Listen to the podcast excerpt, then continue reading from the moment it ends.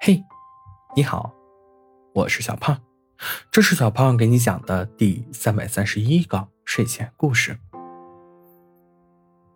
小狐狸的性子很是温顺，不管发生什么事，小狐狸都是那种淡淡的反应。对旁人来说，小狐狸这种性子是值得被称赞的，可对小兔子来说，就不大一样了。小兔子和小狐狸在一起很久了，是小兔子先表露心意的。可按理说，在一起这么久了，总该发现对方某点不合乎自己的想象，而后发生争吵，不断磨合。但小狐狸和小兔子从来没有吵过架。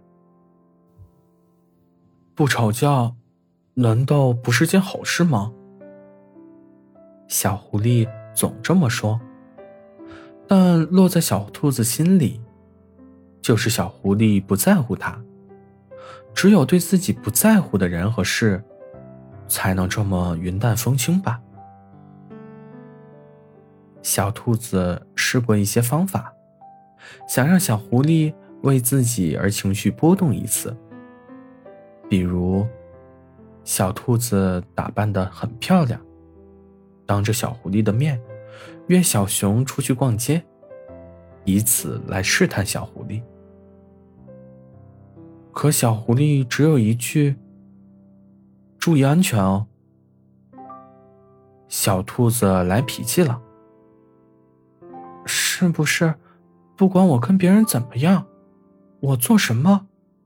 都不会引起你情绪的一点点波动啊！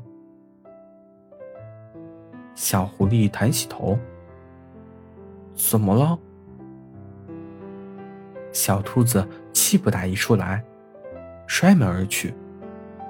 小狐狸摇了摇头，起身去熬胡萝卜汤了。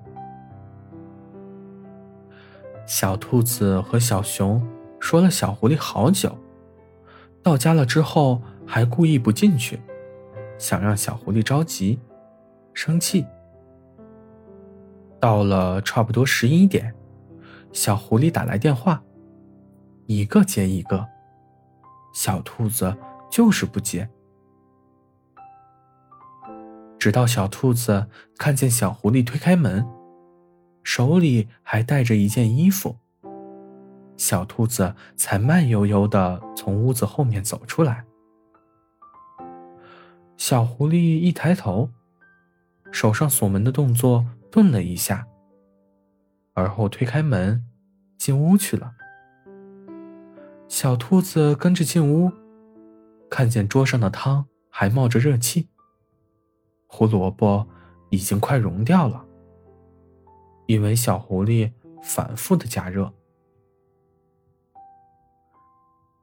小兔子走进卧室，发现小狐狸已经在床上躺着了。小兔子有点愧疚，又有点害怕。他小声的问道：“小狐狸，你是不是生气了呀？”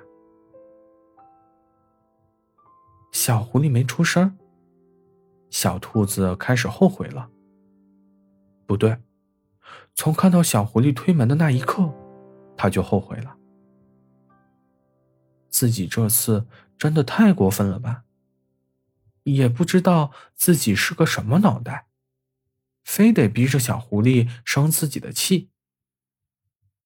小兔子想着想着，居然掉眼泪了。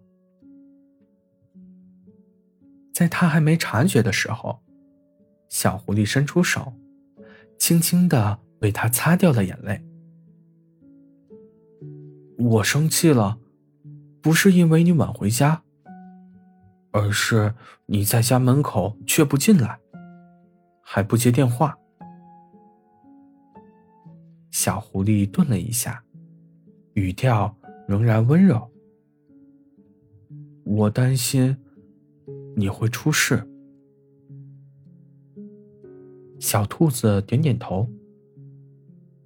我错了吗？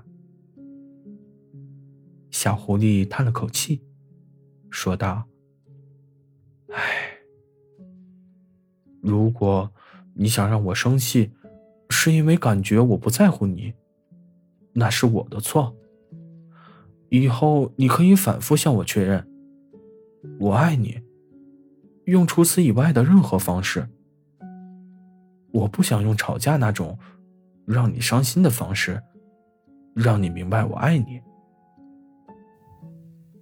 小狐狸抱住小兔子，轻声道：“以后不能这样了哦。”